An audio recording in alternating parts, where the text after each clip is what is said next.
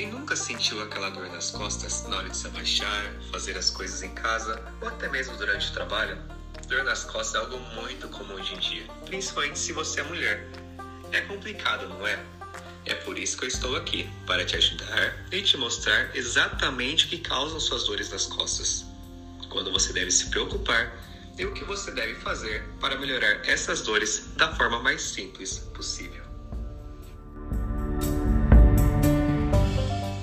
Hoje falaremos sobre o que é bico de papagaio. Você já ouviu alguém falar que tem bico de papagaio? Ou se você tem e tem alguma dúvida sobre o que é e como ocorre a formação do bico de papagaio? Então, esse vídeo é bico de papagaio, é uma expressão, é um nome popular muito utilizado.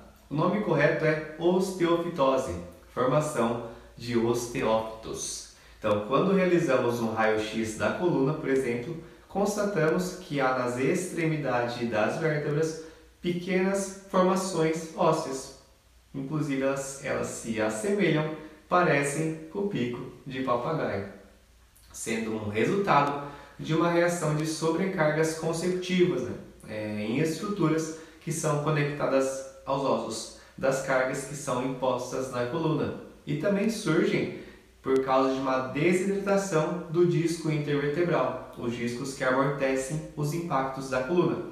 E isso acaba favorecendo a aproximação das vértebras.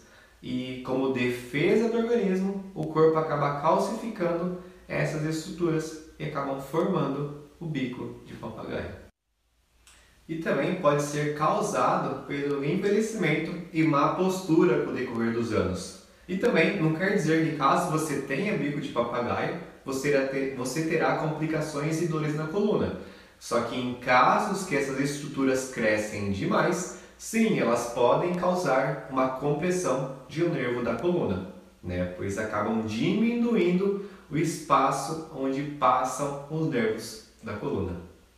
E essa formação também vai variar muito, varia muito de acordo com os hábitos da pessoa, tendência genética, obesidade, desgastes dos discos da coluna e também é algo causado pelo envelhecimento, sendo mais comum a partir dos 45 anos.